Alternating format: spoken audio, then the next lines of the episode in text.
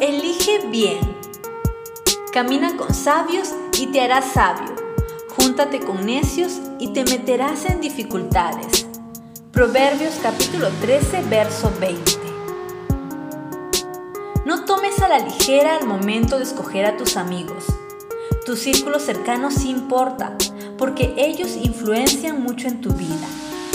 Las personas más cercanas a ti te harán ser más sabio o te harán meter en dificultades.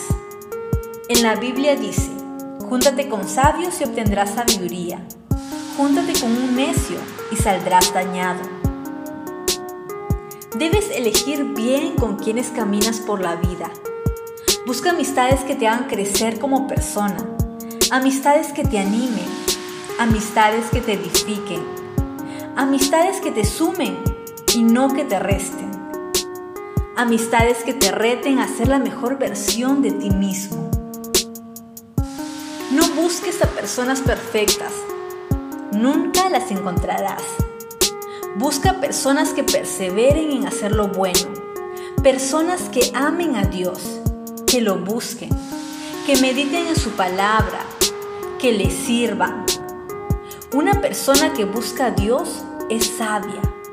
Busca esa clase de personas para tu círculo cercano y verás cómo creces en sabiduría y tu vida comienza a florecer. Y recuerda, ten mucho cuidado con tener a un necio como amigo. Tarde que temprano, solo te meterá en dificultades y saldrás dañado. Es tu decisión. Decide bien.